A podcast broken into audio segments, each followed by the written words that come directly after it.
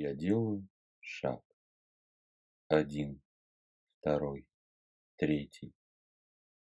От себя и к себе, вовне и вовнутрь, к самой сердцевине своего сердца, к божественной искре, что пылает в сердце каждого из нас. Я делаю шаг к искре. Все ближе и ближе. Я приближаюсь к искре. Я касаюсь искры. Я сливаюсь с искрой. И сам становлюсь божественной искрой силы рода породителя, лепестком стажара, что ярко горит в моем сердце. Вспышка. И я оказываюсь в ельнике. Ельник.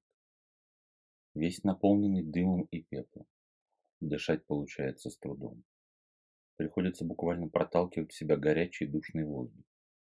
Языке, кажется, навечно поселился вкус вулканического пепла. Дорожка, вся присыпанная мелкой пудрой от пепла, повела меня прочь из ельника. Я быстро дошел до еловых врат, прошел сквозь них и вышел из ельника на берег моря. Дорожка, вся присыпанная мелкой пудрой от пепла, повела меня прочь из ельника. Я быстро дошел до еловых врат, прошел сквозь них и вышел из ельника на берег моря, который виднелось передо мной. Тропинка повела меня дальше. То, что я принял за берег моря, ориентируясь на его шум и крики чаек, оказалось огромным скальным мысом, выступающим далеко в море. Густо черная скала, как стрела, нависала над морем и указывала на что-то, чернеющее и светящееся багряным вдали. Дойдя по тропинке до скального мыса, я обнаружил, что тропинка огибает его и спускается дальше вниз, к самой кромке моря.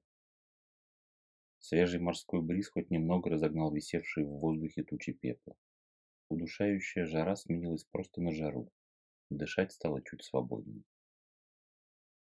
Я спустился с высокого обрыва вниз и увидел тонкую, едва заметную под перехлестывающим прибоем косу, убегающую к чернеющему почти на горизонте острову.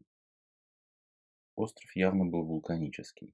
Даже с такого расстояния я видел огромный конус вулкана, выплескивающий из себя струи магмы и тучи пепла. Дышать по-прежнему было нелегко. Дойдя до косы, я понял, что меня тянет туда, к чернеющему острову. Что-то настолько чарующее и притягательное обосновалось там, что я точно должен обязательно получить это себе, хотя бы кусочек. Страстное, Едва контролируемое мной желание окутало меня. Я почти бросился стремглав на неслышный зов, что несся ко мне с острова. Но по дороге к косе запнулся за камень и полетел носом в песок. Это изрядно встряхнуло меня, и туманная, чарующая пелена чужих страстных слов перестала на меня действовать. Я чуть отдышался, насколько это вообще возможно на виду действующего вулкана и туч вулканического пепла и пыли в воздухе, и ступил на косу. Я делаю шаг. И еще один, и еще. Пройдя больше половины пути к острову, я остановился и стал более внимательно рассматривать свою цель пути. Безжизненный, покрытый толстым слоем пепла каменистый остров, спекшаяся до состояния железа земля, отравленный пеплом воздух, магма, постоянно катящаяся по склону из жерла к морю. Страшненькое место, подумал я кто же согласится тут жить? А я тут и не живу. Меня тут заточили. Раздался чарующий, с легкой хрипотцей женский голос. Подойди ближе, увидишь все сам. Я сделал еще пару шагов по направлению к острову. И взметнулись ввысь передо мной огненные языки. Я как будто в границу уперся. Что-то не пускало меня дальше. Я не мог сделать ни одного шага вперед. И у тебя тоже не получается. Вы никто не хотите или не можете пересечь границу страсти, оставаясь в жестком плену своих ментальных цепей контроля, проговорил тот же женский голос. Из пламени огня, из взвихрившихся струйк пепла по всему острову, выступила высокая женская фигура, облаченная в бордовое открытое платье, все расшитое змеями, что казались были живые и шевелились переползая с места на место. Я низко поклонился, представился и спросил, Как твое имя, узница? Мое имя Выргань. Я богиня страсти. Часто, слепой и безудержной страсти. Я начало всей жизни, что зародилась во Вселенной. Жизни во всем ее многообразии и красоте. Вам говорили, что меня заточили по велению рода. Да, силу мою ограничили, но заточили меня не по велению рода. Заточили меня вы сами, каждый из вас, в своем уме. Вы приковали ваше сердце и его пламенную страсть жесткими цепями логики и контроля. Приковали и вышли из этой темницы, захлопнув за собой дверь. Да еще и замок мощный навесив снаружи, чтобы уж точно, наверняка. Вы так боитесь самих себя, так боитесь поддаться страсти и любви, что сами придумали себе кучу страшных историй про меня. Вы считаете, что моя сила, которой я одариваю все живое, страсть, слепая и безудержна и не поддается никакому контролю? Но тогда получается, что я денно и ношно нарушаю одну из основных заповедей рода породителя – заповеди о вашей свободе, ибо вы рождены свободными. Если я навязываю вам свою силу, и вы никак не можете контролировать эту страсть, получается, что вы не свободны, не вольны в своем выборе и фактически мои рабы? Как вы видите, это не так. Страсть – последнее ермо на вашей шее, за которое можно дергать, управляя вами.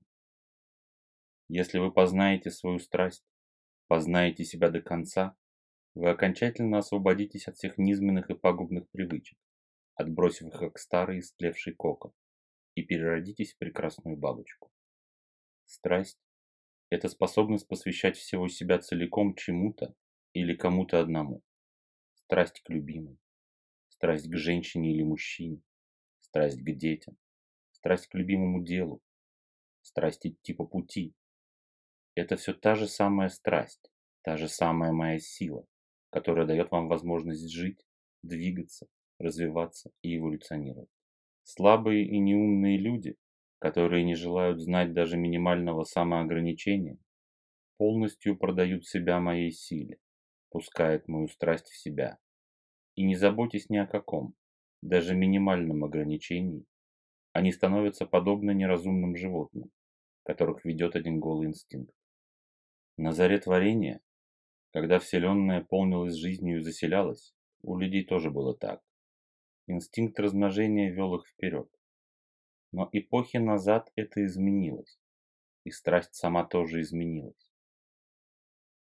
Ваше сердце и ваш разум могут подсказать вам, когда довольно и хватит. И лишь сам человек выбирает прислушиваться ему к этому или не прислушиваться. Сила моя страстная не бесконтрольная.